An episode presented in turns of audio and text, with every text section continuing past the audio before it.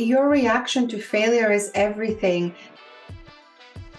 So the point is think about your own worst case scenario and see how at the end of it all you will find a solution.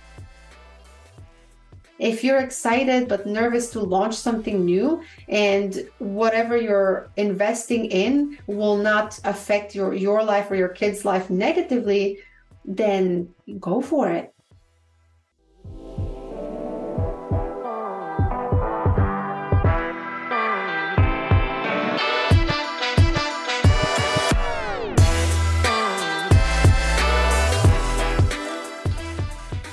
Welcome to the Hidden Champions podcast. My guest today is Dayana Aleksandrova, a business coach who's mastered the art of taking risks and adapting to change. She shares her secret on staying grounded through the entrepreneurial ups and downs and the value of genuine joy in business. Dayana will also take us into the world of Web3 and Web3 marketing, explaining how it transforms the way we interact, communicate, and build products. So get ready for a conversation full of useful tips and inspiring stories right here on the Hidden Champions podcast.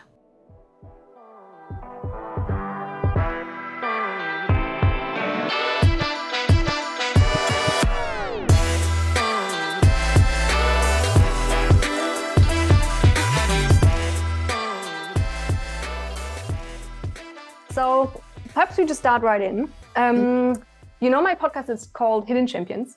Yeah. You are not exactly a hidden champion. You have 18,000 followers on Instagram. You post daily. You're very, very good at this. You have your own email list that you, I think, write to twice a week. So, and you have your regular customers and clients. You are a certified business coach and copywriter. But, and that's why I invited you today, what is part of my mission is also showing unique path in life you know people that have a unique perspective in life and if you look at your story which is fantastic i think i don't know many people that have had more twists in their path than you it was very obvious that you fit perfectly in the hidden champions podcast and i'm very very happy to have you Thanks, Ilya. Really happy to be here as well. And I think that you know, we all have to start somewhere. So I was hiding my whole life for the first 27 years or so.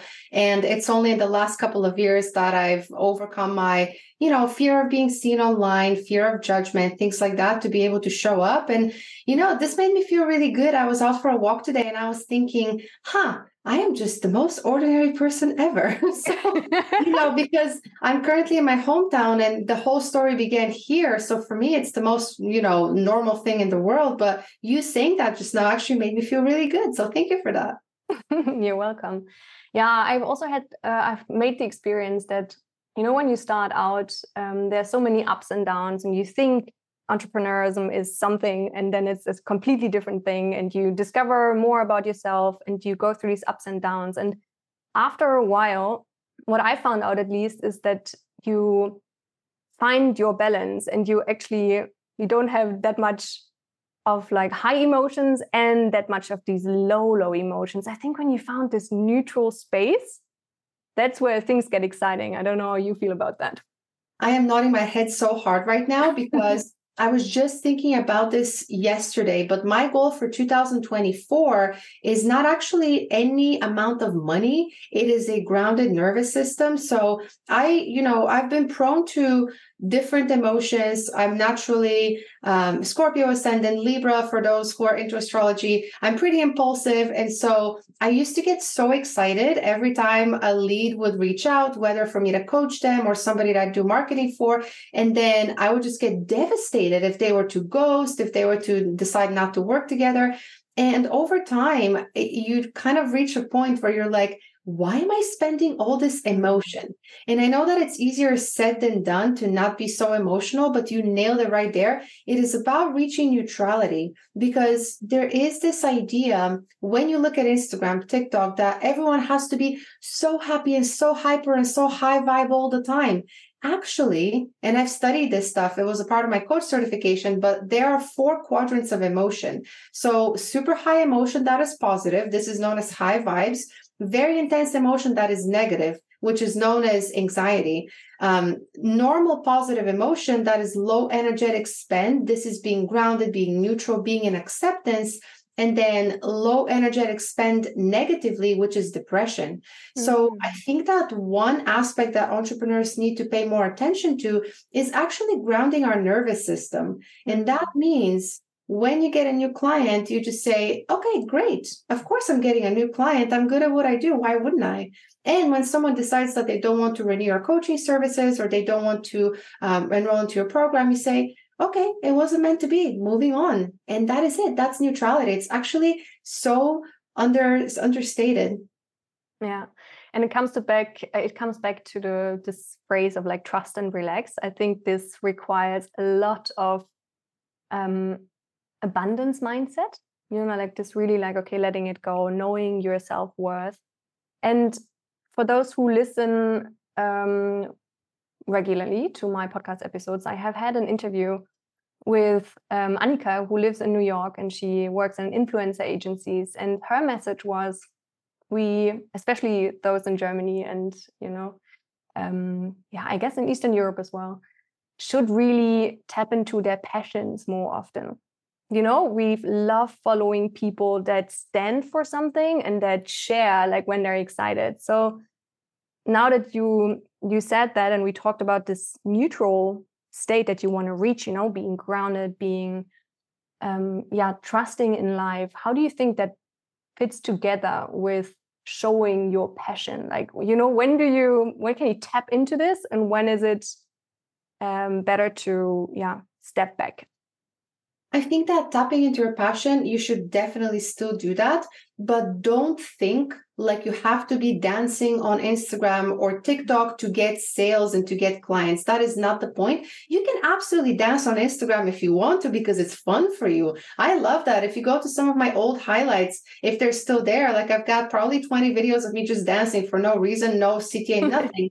but the point is that you show up excited because you genuinely are excited. So, for example, when I launch a program, uh, you've been in Online Entrepreneur Accelerator. That's one of my programs. Every time I launch it, I'm just so excited because I get to talk to people I've never spoken to before. So I might show up more on my stories on Instagram. I might say, you know, hey, I'm walking to the gym here in Sweden or wherever I am at the time. Um, I'm really excited. Look at how beautiful the sky is. There's a rainbow. It's the best thing ever. But I do it because I enjoy that. So for me, it's yeah. a creative process. So I think that if you are a creative, which most of us really have that um, that side of us, and you want to be excited, definitely do that for your own sake, for the fact that it feels good. But don't if if you don't feel super high vibe, if you don't feel happy, don't feel like you have to slap a smile on your face and do the whole song and dance just for the internet. You really don't have to.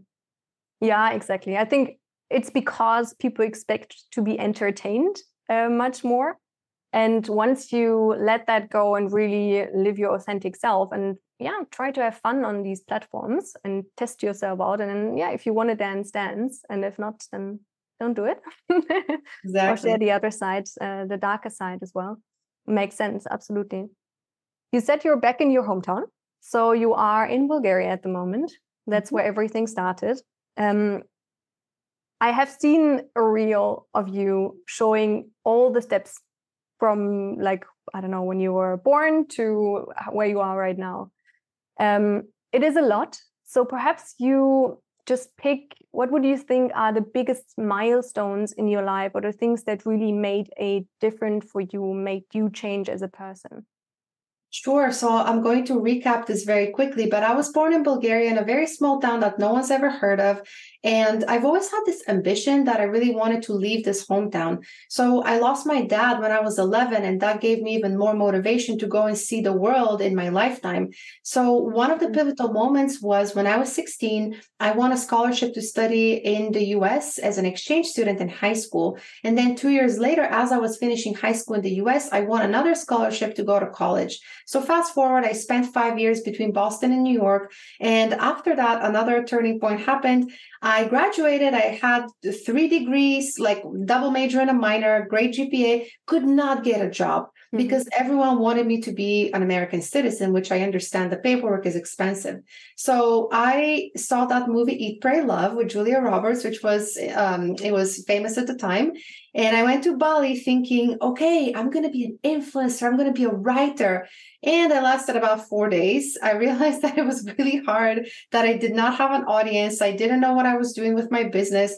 I didn't really have a business. So I moved back to Europe. I, I quickly up... ask one yes. question just because you were mentioning that you won the scholarship um, going there. I, I assume that must have been a huge thing because I mean, it wouldn't have been possible if you hadn't won this scholarship. So getting this as a girl from Eastern Europe um, I don't know, were you the only one? Were there lots of your friends that actually got something like this, or how did it work? Yeah, so without the scholarship, I never would have been able to leave. So I had this dream of going to the US since I was a little kid, and my mm-hmm. family always told me that we would find a way to make it work. Mm-hmm. So when the time came, and I was like, So, mom and grandma, how are we going to make this work? They were like, Oh, you were serious? We're so sorry. And I just felt so heartbroken. So I applied to three different organizations. And it was mm-hmm. funny because the first time I applied, I didn't get in. The second time, I got the wrong day. So I went on a Sunday and missed the whole exam. And then the third time, it was uh, between me and 25 other people or so and three of us were selected to be allowed to go to the US, but I was the only one who won a scholarship. And the reason for that is I was in a discussion with everyone else, and someone had to speak up. And I knew at the time, I was so painfully shy, I was crazy. But I knew at the time, an inner voice told me, if you do not speak up now, this is your ticket. You are done. You are lost. And so i like got out of my comfort zone. I literally feel like i got out of my body at the time and i started yeah. speaking. I started leading the discussion. My english was really good because i've been studying and in the end uh, i was the only kid that won the scholarship. And i think the high school scholarship must have been a couple thousand dollars and then the college scholarship ended up being $250000 because college in the us for those of you who are familiar inexpensive. crazy expensive yeah. Do you think it was your your mom that showed you this that it's like worth um yeah i don't know going after these opportunities? Because you were what 19 no 16 at the time. 16 i mean you know that's again, it's not something usual, especially then studying English, really going for this. Um, I have a little brother, he's 21. yeah. um, he's he's really good at what he does, but he, you know, with 16, I can say for sure he wasn't like that. And I and when I look at myself, I also didn't hmm, that's not true. I also had some things that I pursued and and really got, but because my parents told me or taught mm-hmm. me how to do this. Do you think that's that was also in your upbringing? So this was actually um, when I was about seven. My dad had this colleague of his who was an English teacher. So he hired her for I think it was a dollar fifty per hour to teach me English, and she kept coming to my house twice a week for a couple of years. And it was her who gave me the idea. She said, "Hey, you look like a smart kid. You know, I've actually had a student." And she won a scholarship in high school to go to the US. And mm-hmm. in Eastern Europe back in 2000 and I don't know, like in the 2000s, it was like America. If you mm-hmm. go there, mm-hmm. you've made it. Obviously, things have changed a lot since then, but it was my first English tutor that gave me the idea.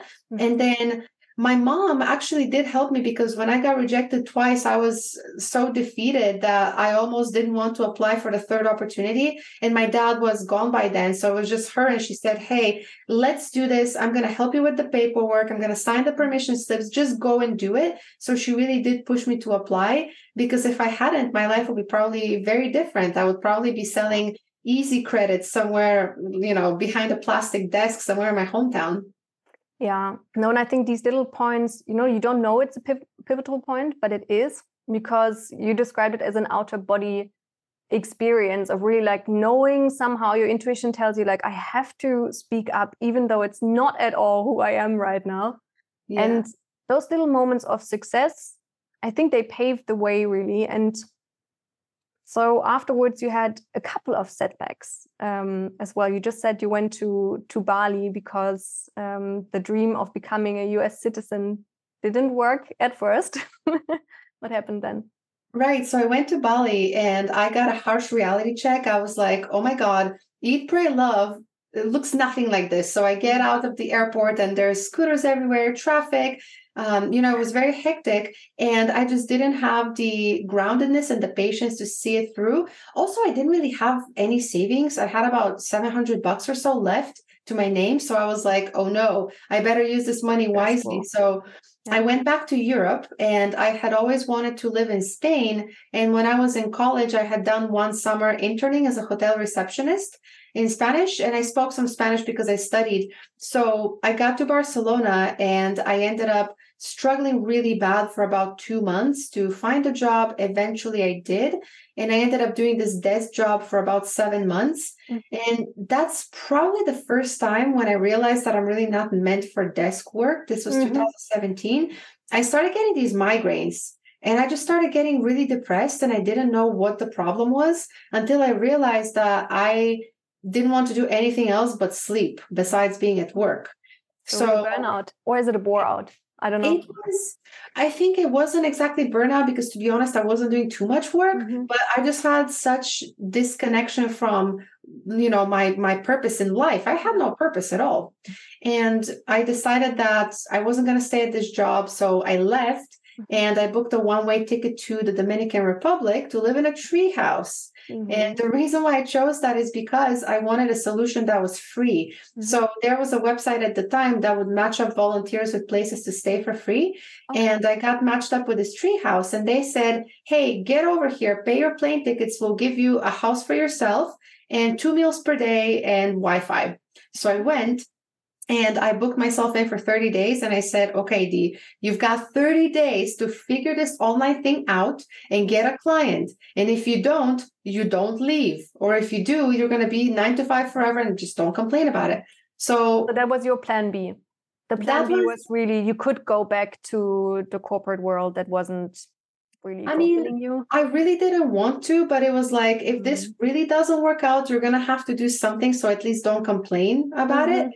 Mm-hmm. Um, so on day 21, I got hired by this guy in California and Ooh. he hired me. Yeah, it was he was paying me the exact salary that I was getting at my desk job, which wasn't much anyway, but he was paying me to write articles for his HR company. Mm-hmm. And I ended up doing that retainer for about two and a half years. Yeah. And this was my first official online retainer. And from there, I just kept writing blogs here and there, travel articles so that was between 2017 and 2020. And then when the pandemic hit, I decided to focus on copywriting because, again, I had a lot of clients in the travel industry. So overnight, I went from, you know, income to zero. And luckily, I was visiting my mom at the time. So I just stayed here and I canceled my apartment. I told my roommate that I wasn't coming back and that she could keep my deposit. And so the copywriting business that I started um, ended up growing into a six figure online business within 13 months. So that was another kind of pivotal stage that forever changed my idea of what I was capable of. Yes, and what is possible. I guess. Exactly. Yeah. Yeah, that's again interesting because um, when sometimes, you know, you are hit with restraints like no money or there's no real other option for you because you, yeah, otherwise you are unhappy you have to learn to let go of the identity of your old self. Mm-hmm. So when mm-hmm. I quit my job at SAP to just try out this adventure South Africa, I realized pretty quickly like, who are you really without this corporate identity of being a trainee in a in a Fortune 500 company, you know, like and then that happened when I became a copywriter and then all of a sudden decided like, okay, that's not what I want to do for the rest of my life. Like, but can I let that go? So like redefining yourself. Also the more often you do it i guess the more used to get to uh, you get to it and then it's easier um, to do so. I think so. And look things have changed so much over the last three years at least. And in the last year with chat gpt and all that we're seeing that we really have to shift our skills because even for copywriters if you were the best copywriter ever and you were getting even like 100 200 bucks per hour if you were doing hourly now with ChatGPT, everything is slashed. There's a lot of competition, first of all. Secondly, there's a lot of AI taking human jobs. So you have to become an all rounder mm-hmm. which means that you have to be someone who has a couple of core skills. So, for example, you know, you could speak, you could be a coach, you could create content, you could be a course creator, you could still write copy. But if that is your main thing, or if any one skill is your main skill, you're actually at a disadvantage. Yeah. So I think that becoming comfortable pivoting um, is something that we all need to to know how to do. And another thing I'm noticing is that people don't stay at jobs for much longer. Mm-hmm. So I just finished a seven year retainer with a company in the travel industry. And I moved on to another retainer, which is in Web3 and technology in decentralized finance. And so what I'm seeing is that a lot of these people that had been at these travel jobs for literally 15 20 years are now all of a sudden changing because nobody is safe in their job right now I mean, ever. Are we really ever safe? But knowing how to switch hats, how to do multiple things, and how to build a business for yourself where you don't see your job as your job, but you see your job as a client. That is one client that you serve. And then you mm-hmm. can serve multiple clients, either yourself or you can hire someone and train them for your business. But we really need to become more adaptable because that's the only way forward. Yeah, exactly. That's when a lifelong learner really becomes the truth, like the core like of not just a an empty phrase. I'm reading this book at the moment. It's called The Anatomy of um, Breakthrough, of a Breakthrough from Adam Alter. I don't know if you read it. No, but it sounds great. Yeah, it's it's fantastic. It's a really good thing. And uh, what he said is that there's no real unique idea. Um, there is only shapes or like forms of recombination. So that is um, very liberating for those of us who want to always find like the thing or the you know we all want to be unique and um, authentic but that doesn't mean that we have to reinvent the wheel the wheel we really have to focus on yeah finding a unique combination as you say and yes our jobs are not safe but the more we learn and the more we um, are open to the, the changes that are happening, like you did now with uh, like becoming a Web3 marketer. That's essentially it, right? Um, and applying the knowledge that you have and and pivoting. That's how you can become unique and sought after in the market. Exactly. And people take this so seriously. They're like, I have to have this brand new thing. It has to be revolutionary. No, it doesn't. Mm-hmm. People say, Oh, I don't want to be a coach because there's so many coaches out there. Oh, I don't want to be a copywriter because there's so many. Yes, there are, and there will be many, many more. That's not of your concern. There's nothing unique, like you said. It's only our way of doing things. So here's a marketing practice for those who really want to, to appear more unique. Just create a unique framework. Okay. If you think about people like Mel Robbins, she's a motivational coach. She's got the five second method and she's known for that. If you think of um, who else is an example? Um, there, there's so many examples. Like anytime you watch an infomercial anytime you watch any kind of product uh, video sales letter there's always a unique method of how the thing works. So this is just a combination of how you do things. So for example for me my framework is clarity copy and sales. It's very simple. I'm not using words like you know, supercharge or ignite mm. or what does it mean? Keep it simple. The way that you present your services to potential clients should be easy to understand. And that could be your unique approach. But don't feel like you have to go and change the entire industry because what happens is when we feel like we have this huge burden to reinvent, we actually end up doing nothing and playing really small. And that's not what we want. Yeah, that's true. And at the same time, everything is changing. So when you look at the marketing as it has been so far, um, lots of us have produced uh, or created products and courses, you know, and then afterwards, once they the people have bought it, you show slowly but surely you show your values and who you are. Whereas now people want to see that much more, much, much earlier. Then there's this whole trend of like communities, you know, people. I have the feeling they want more connection like real connection.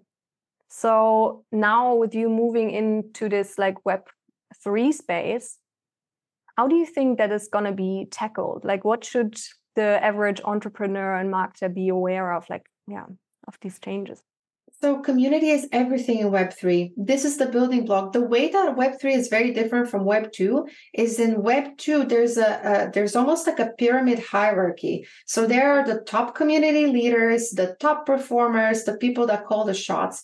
Web3 is actually, it goes sideways. So imagine the pyramid going sideways and it's all even. So it starts from the bottom up, and you have to have a very solid community to back up your project. So you'll notice that in Web3, everything is referred to as a project. So even though I'm working for, um, you know, a company that is run by a CEO, I'm working for a project. So in Web3, keeping your community happy and having trust is key because there have been so many scams when it comes to crypto. And by the way, Web3 is not all about crypto, it's about so many other things that isn't money, like art and so on. But you have to be able to create trust for your community. You have to show them why they should stick by you. Um, so I think it's a world that is very much democratized in Web3, the whole point is that you keep your data. And if you're a creator, you actually get paid to create courses, to be engaged, to show up on different platforms. Whereas in Web 2, also known as Facebook, Instagram, so on, somebody does get paid for our data, but it's not us, it's not the user, rather, it's the owner of that company. Um, so I think it's community is definitely a huge thing. And it has really been a trend I would say in the last two years or so, everyone's starting their own membership, everyone is starting their own group. But as a result, I'm also noticing that there is a really big need for one to one attention. Mm-hmm.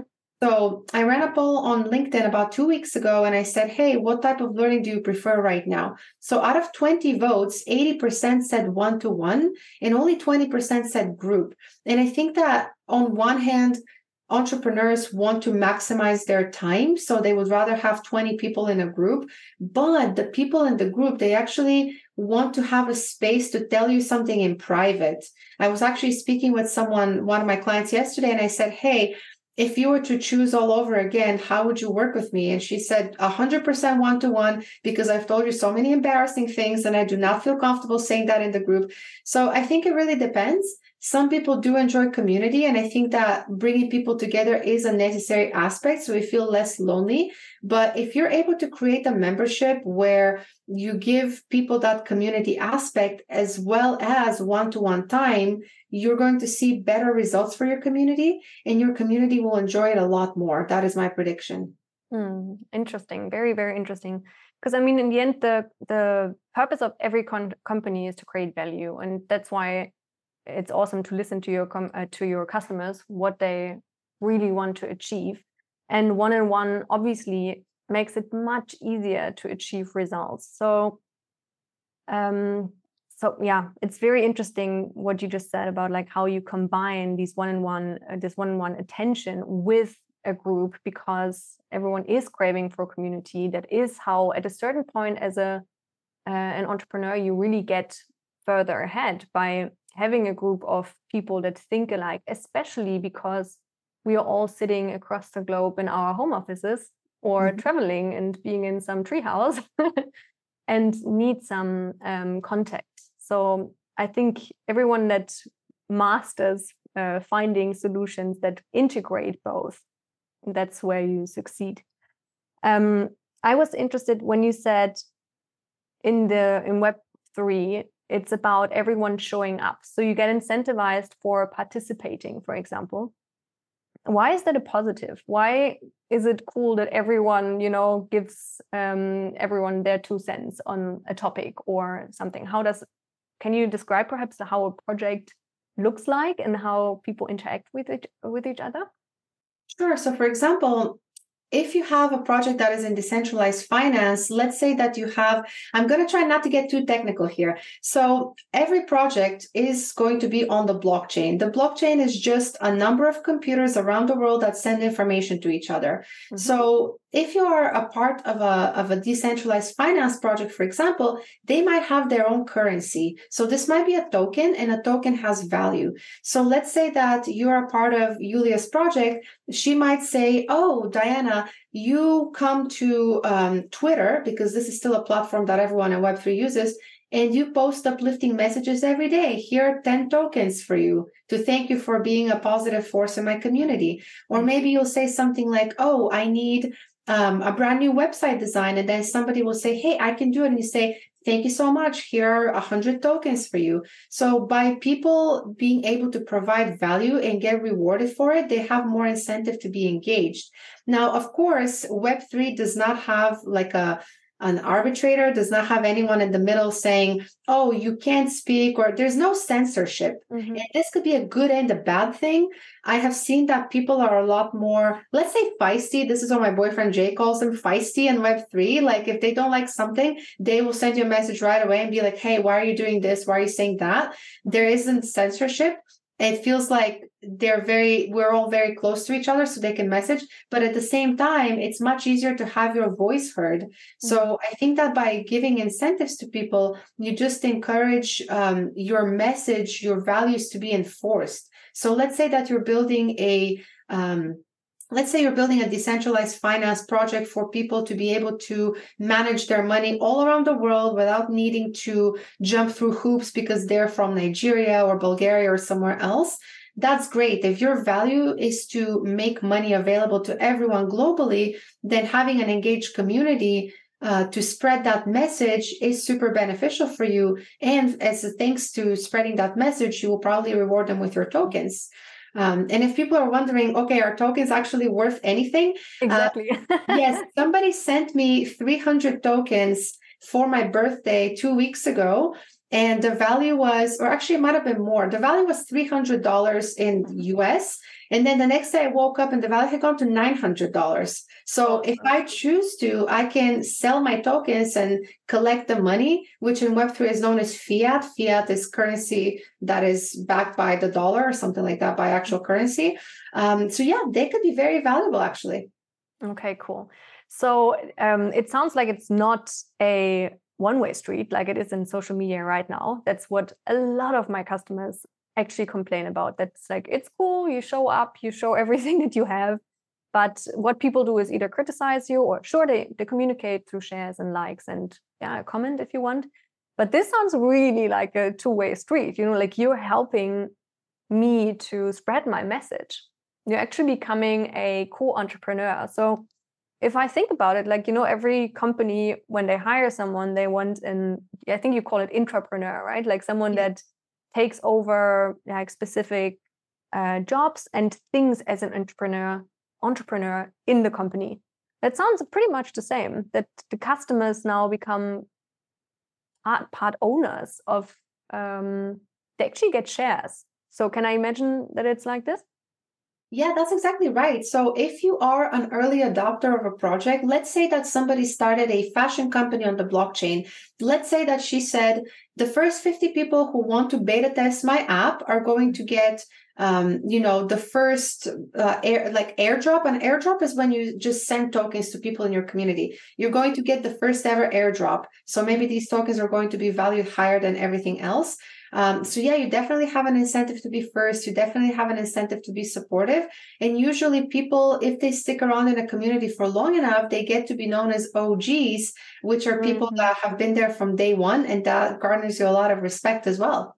Yeah. Okay.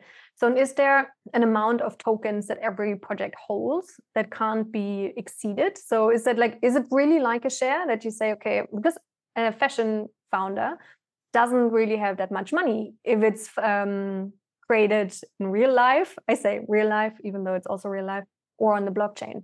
So, you know, if you start from scratch, you don't have any money. So that's a cool way of actually um, including people or, um, yeah, helping helping yourself get the message out there.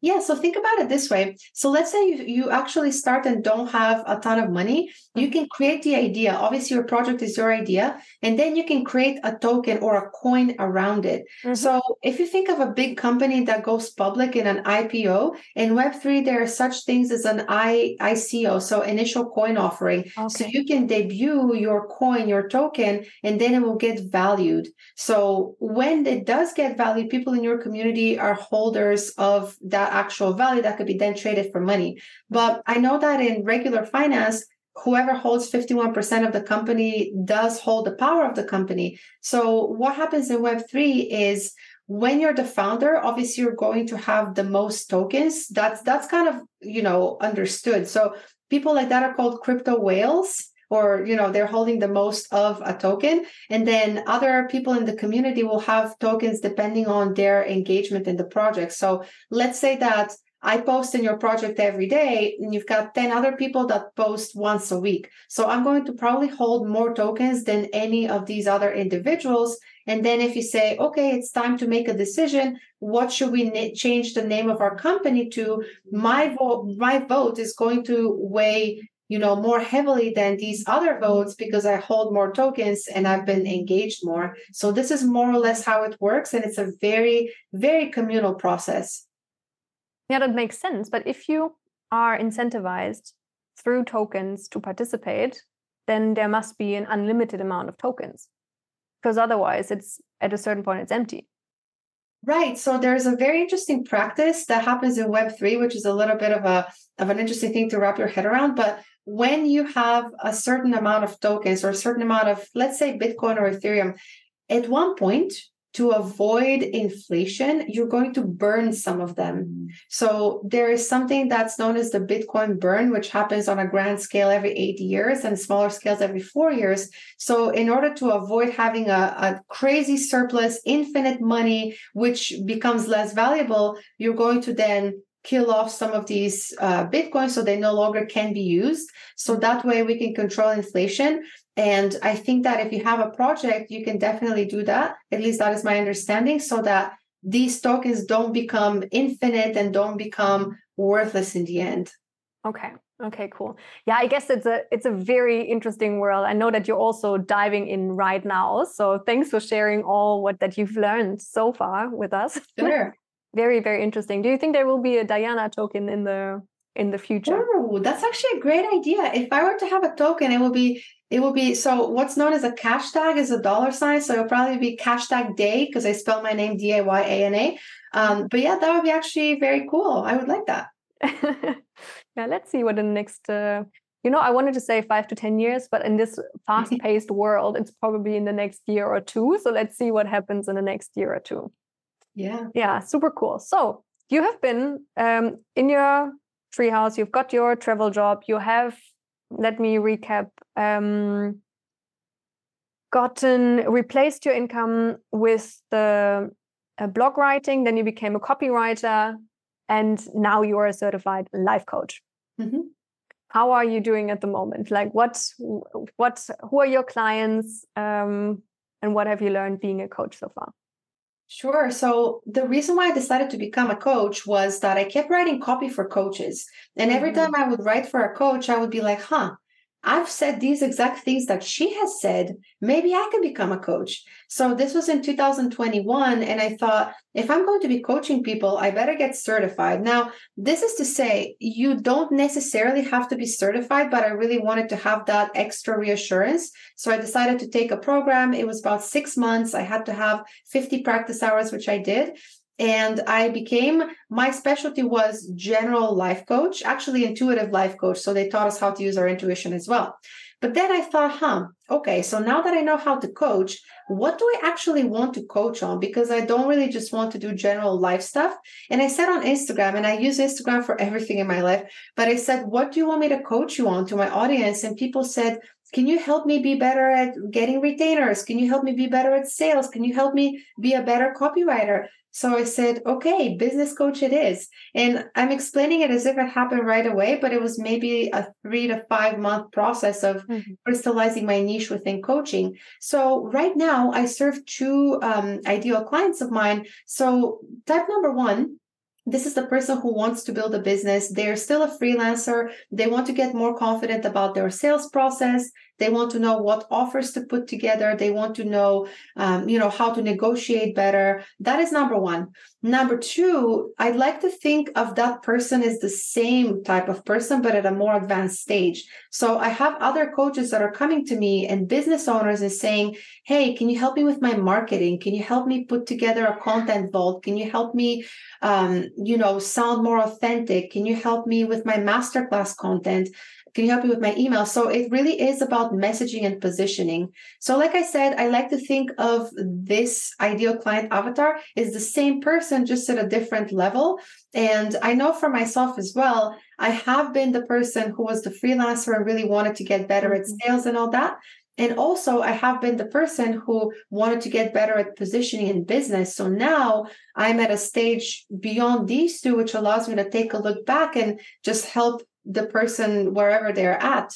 Um, and I think it's really good for me. I often joke that I'm like a tutor, I'm like a love coach, I'm like all the things because I believe that uh, coaching and anything should really be holistic.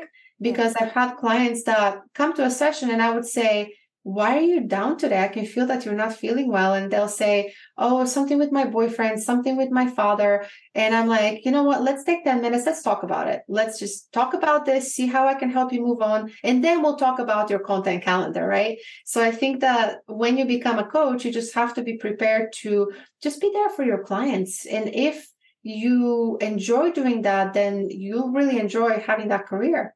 Yeah, absolutely. It's all interconnected in the end. So I mean, if you do in the beginning of the year, you have your wheel of life and you think about the areas that you want to tackle, um, it's always one that sticks out, but it, they're all interconnected. Otherwise, it doesn't really work. So if one is like completely depleted, if your health is not looked after, then you will realize pretty soon, and no matter what goals you had, you you can't really um, show up for the for the other things that you want to achieve. Exactly. So you've worked with a lot of uh, entrepreneurs that started out and have been further along in the journey. Uh, one question I ask often, and I'm very curious on the different perspectives on this, is really like, do you think that everyone can be an entrepreneur? I think that everyone can, but I don't think everyone should. And this might be controversial, but for the longest time, I resisted the idea of being an entrepreneur. And mm-hmm. that is because I really wanted to be safe. And I always said, look, I'm going to be a service provider. I don't want to be an entrepreneur. I'm just happy providing my services and clocking out. But with time, I realized that it boils my blood when someone says, these are your work hours. You must adhere to your work hours. And I'm like, F you, I quit, which I've actually done. So I think that um, being an entrepreneur anyone could do it because as humans we're naturally adaptable and we're naturally creative. But for the people that actually prefer being in an office for a couple hours a day or a space with others that prefer being a part of a larger organization instead of having to find their own clients one by one i think that providing your services and being a freelancer is just as good I don't think that we should feel superior because one is an entrepreneur and the other one is a freelancer. I know a lot of people who have fantastic freelance businesses making a lot of money and they, you know, work their work hours and then clock out. Um, so don't feel like because society said, oh, it's cool to be an entrepreneur, you have to. If you really like to have the same job for a number of years, if you really love your routine, if you like going into a space or clocking into a Zoom meeting every day, then that's totally fine. You have to do what's right for you. Mm, okay. And the the things that really define an entrepreneur for you, I think what you described is that you discovered these parts in you. I assume it's it's one for one being creative and inventing yourself, um, being able to take risks and learning how to trust in yourself. Those are the things that I came up with for myself. Do you have anything else that you would say makes and breaks an entrepreneur?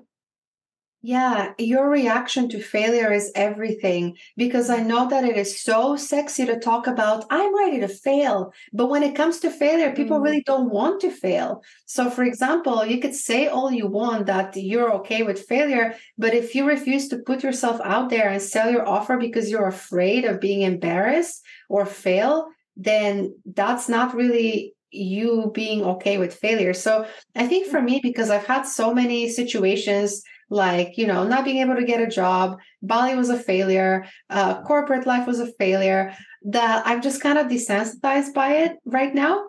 And i think that one really important aspect mentally is to disassociate our safety from what is in our bank account. So mm-hmm. i used to yeah. you know, when I was looking for clients a couple of years ago, I used to think, oh my God, like I would be so unsafe. What will happen if I don't get a client? And then I would rush to my bank app and I would look at how much money I've got there and be like, oh, okay, I've got some money. This is fine, but I really need to get a client within the next couple of days or weeks. So I think that finding a way to feel safe that doesn't depend on how much money you have or what is coming into your bank account every month is key. So for me, the way that I tackled this was I thought, how can I how can I become more safe? I feel more safe regardless of money. So I had always had this weird relationship with my hometown because I felt like coming back here will feel like a step backward. But then I realized a couple months ago, I was in Sweden and I was reflecting and I was like, you know what? I've got a place to live in my hometown. I don't have to live there. Obviously, I love traveling. I travel every month. But why don't I come back here, totally refurnish my apartment, set up my own studio that I'm owning and not renting, and just find this groundedness in my roots? So for me, that was a big game changer because I know that if I decided to not work starting tomorrow, I could just put everything on hold. I have a place that I physically feel safe in regardless of my bank account i could have whatever i want my portfolio could be kicking ass regardless so i think for anybody listening i would ask you the question what is a way for myself to feel safe? Now i understand that not everyone might have a place or might own any property. Um, here by the way it's like it passes from your grandparents to your parents because eastern europe. But even without that if you ever were to decide that you wanted to do something different and not work and take a break do you have a plan B? Could you maybe stay with a friend for a while? Could you maybe find an opportunity like I did in the treehouse to travel for free in exchange for um, giving them some kind of help? For me at the treehouse, I was writing blog posts for the hotel. So that's what I did. I used my skill that is writing. So anything that gives you that tangible safety will be very, very helpful on your entrepreneur journey. Because if I came up with an offer tomorrow and it was a total flop and nobody bought, my livelihood doesn't depend on that. So I think that we need to secure ourselves mentally and if we can tangibly so that we can be prepared for this failure and use it as a learning experience if and when it comes. Yeah, it's all about building your own security net. And sometimes it's really just what happens in your mind by thinking about like what are really the worst case scenarios of me failing. Um, what I've discovered also is knowing that you're able to build something from scratch. That's what I did in 2020. There was zero income um, to now a six-figure business. So that's that's a really cool achievement to to know like okay, cool. I in my case, I even um, acquired the skills on the way. So I used what I had, but I really acquired new skills. Even that is possible if you don't reuse what you have. Um, but it takes this experience to have done it, obviously, to trust more in yourself. And we're back back to this the self trust that really comes from taking risks. So my question would be, how can you train yourself to take risks? Do you have any suggestions of how you can how you can do that? Sure. So number one is to really like you said to yourself, what's the worst case scenario? So this is an actual exercise. You take a piece of paper or you speak to someone. I make my clients do this all the time. I'm like, okay, what is the worst case scenario? And you might think, oh, okay, well, I'll earn less money. Okay, so what happens then? Well, maybe I'll have to renegotiate my mortgage. Okay, what happens then? well you know and and they go on to this spiral and eventually it comes down to a place where it's like okay let's say that i'm homeless okay what would you do if you're homeless oh i'm going to call up my friend amanda and say can i stay on your couch and yeah. until i get back on my feet i had someone um, a client of mine who said i am deathly afraid of the fact that i may not get another client because i will end up homeless and i will get eaten by rats and I said, you know, this is actually something that I understand. A couple of years ago, like I've had that fear as well.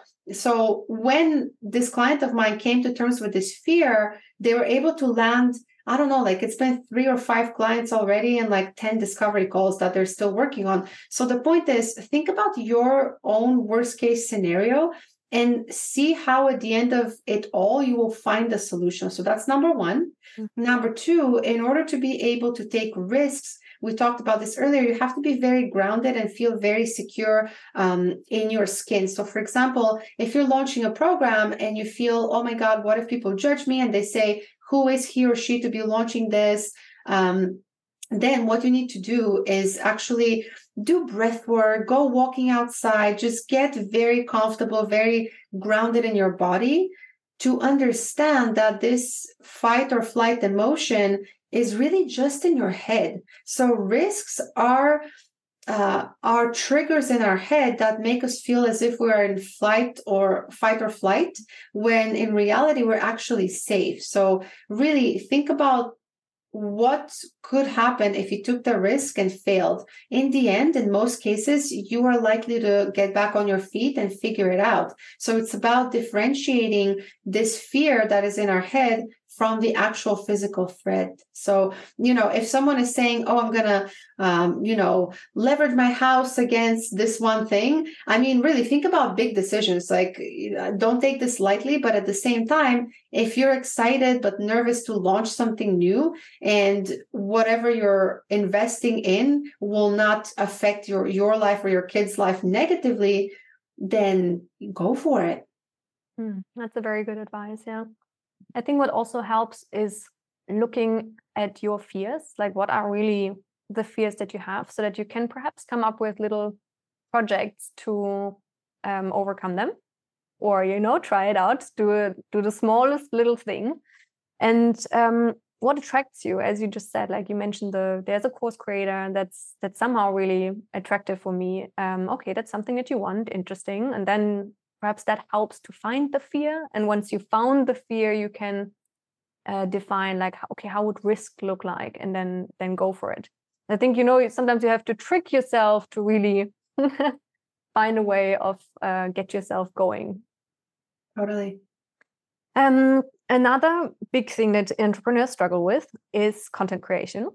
Um, you have created over 3000 posts already uh, as I said, you're posting daily and you have your strategy and your routine to do so.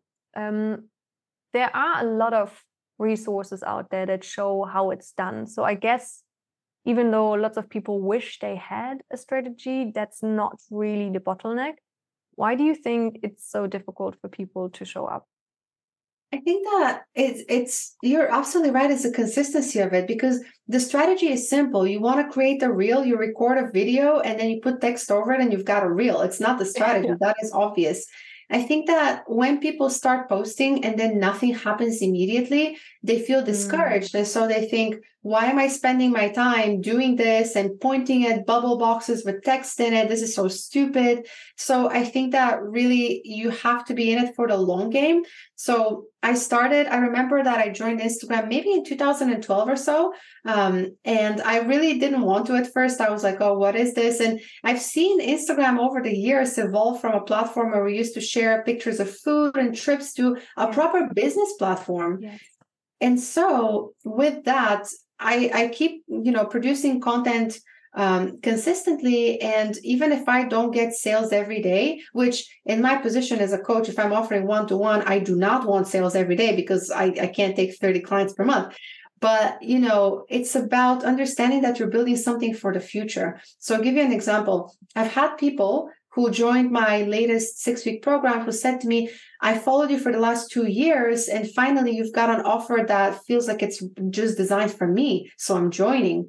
So people are always looking, people are always following, they're watching. Even if they don't buy right away, you are sowing, you're you're putting down the seeds for what will come of of your business in the future. So I think that's think about it long term. You're just planting the seeds now. And of course, it will take some time for your prospects to mature. It is not common that someone finds your Instagram and they book you the same day. It could happen. It has mm-hmm. happened to me, but that's usually not the case. People need something like 65 touch points before they decide to book you for anything. So, like you said, the, the more content you produce and on multiple platforms, if you can, let's say that you're on LinkedIn, on Instagram, maybe you have an email list, the better because you create more touch points and you really just have to be in it for the long game. Yeah. Yeah, absolutely. I see the same with my podcast. People are listening Um, and sometimes I get it through like, you know, secondhand, like a friend of mine's like, ah, yeah, true. I wanted to tell you my friend, uh, the friend of my friend was listening to this and the episode was so nice and learned so much. I was like, okay, great. The only thing I see is like numbers of people listening. So it's really difficult because on the other side, there's some anonymous person that is watching um, that is not interacting.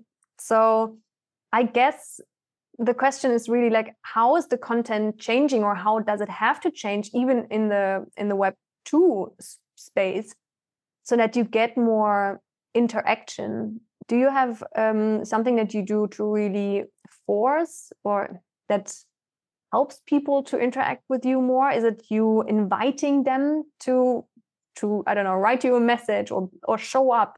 Um, do you have any anything to say on that so it's really about making people feel an emotion.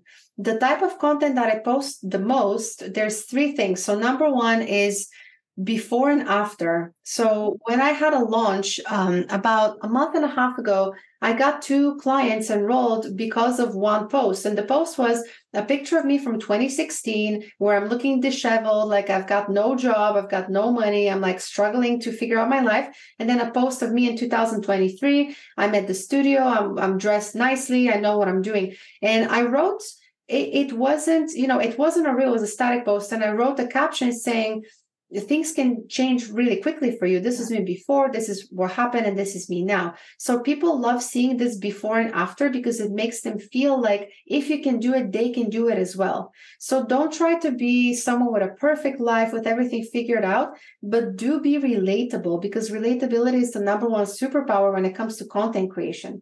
So this is post number one, the before and after. Mm-hmm. Um, post number two is behind the scenes the reason for that is that people are actually quite curious and quite nosy, I would say. Mm-hmm. So people always love when I take them inside my Canva and show them what I'm working on, when I show them uh, what other people are inboxing me on LinkedIn, when I show them, you know, how much money I've made in a month and what it came from. They really just want to know the little nitty gritty stuff. So that always gets a lot of attention. And they always come to me and say, Oh my God, Dee, thank you so much for being honest. Most people talk about this, but don't share how they do it. So now that you've shared how you've done it, mm-hmm. I feel like I mm-hmm. can do it too and then so there you're breaking quite a rule because everyone mm. says like share the share the what and not the how so For you're sure. only perhaps giving away more than than other people I think I think I do, and I think that sometimes I I overshare. But the thing is that for me, I want to see my potential clients, my current clients, the way that I see myself as a as a client. Mm-hmm. So I'm sick and tired of people being coy and people being like,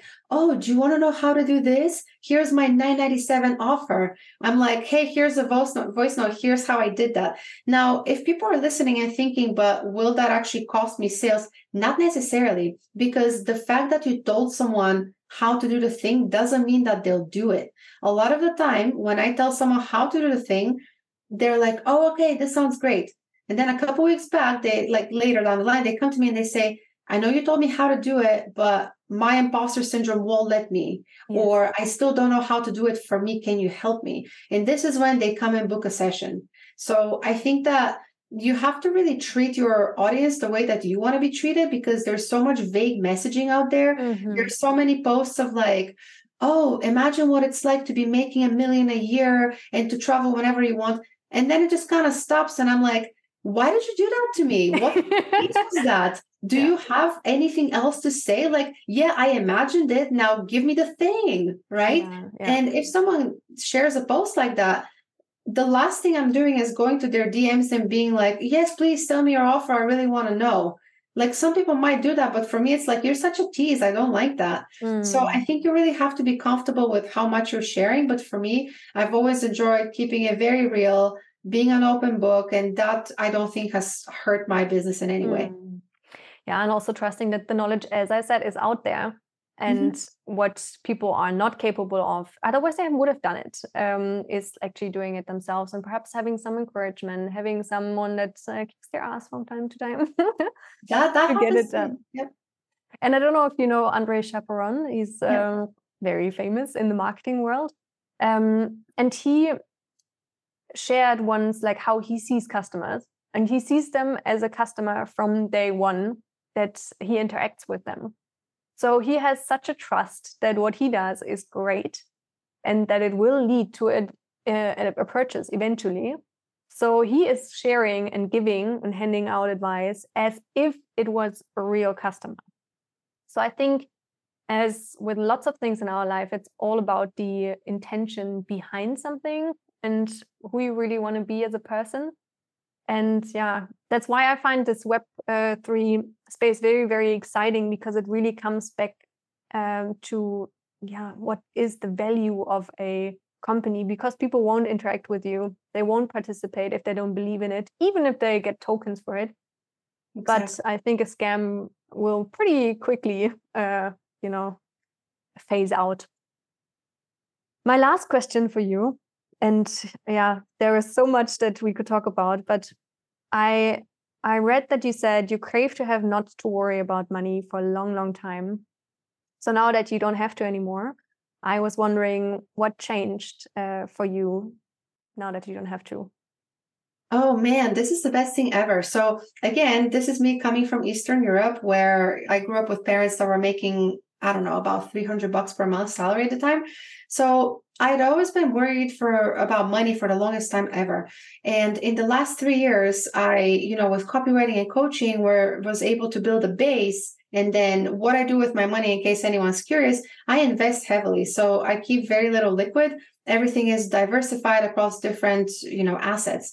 So I was thinking yesterday, what is my goal for 2024? And I thought, you know what? It's not having a certain number in my bank account or monthly. It's actually doing what I do because I love it. So if you are a course creator or a coach, imagine just putting out the program that you created because you're so excited about it, you're so in love with the process that you don't care if one person enrolled or 10 people enrolled or 100 or nobody at all. Like, I want to create for creativity's sake. That is one part. And secondly, I prefer at this point, I'm really happy to be giving a lot more individual time to my clients because I've seen some crazy breakthroughs this year alone in people's confidence, people's income, just people's ability to be secure within themselves that I really want to offer that. And if you're constantly thinking, okay, I need I don't know, like 20 more thousand dollars. How many people is that? It really takes away the humanity of it. Mm-hmm. So I'm no longer thinking I need this much money, like a bag of cash. I'm thinking I'm looking for, let's say, a woman who wants to finally start feeling good about herself and put out this coaching program she's like been dreaming about for the last two years. This is what I'm looking for. And by not having the pressure of I need to earn this much money, I'm able to take my time to really select the people that I work with and to create for the love of creativity. And then, of course, this isn't to say like I never have to work in my entire life. That is not the case. But comfortably if i wanted to not work i could take a whole year if not two off and just not worry about it and not never be online. And of course this is never going to happen because i like being online and creating. But yeah it definitely opens up a lot more room for creativity and for enjoying the process rather than being so focused on an outcome. Yeah yeah thanks very much. I think it's um, very good to look at the different stages um, as an entrepreneur because this is why we're doing this that at a certain point you have the flexibility to really really focus on doing what you love and create for creativity's sake. Um, so once like step one get the pressure of somehow create some stable income diversify look where you invest your money um, focus as early as possible on the things that you love so that you don't have to start from from scratch three years later Exactly. really follow the joy. I think that's that's one thing that we all can learn. And then afterwards um yeah just continue and see work as something different than that we've been taught it is. Uh, because it will i think accompany you and me for the rest of our lives. It's nothing that you just want to stop at a certain age but that you want to refine and really personalized to you so that we we all can create our little world that you decide the rules and decide what it's going to be or look like totally that was so well said any last words? Otherwise, I think that is it. Thank you so much for, first of all, for everything you're doing because you're giving so much value and you're asking all the right questions and you're very inspirational as a person. So that is you know a huge reason for people to tune in. And if anyone has any follow-up questions or wants to hear more about any story in particular absolutely feel free to message me on instagram. My name there is Dayana d-a-y-a-n-a underscore alexandrova underscore. Um, and i'm always happy to send you a voice note. And uh, yeah thank you for listening. It's been a pleasure to be here. Thank you so much for being here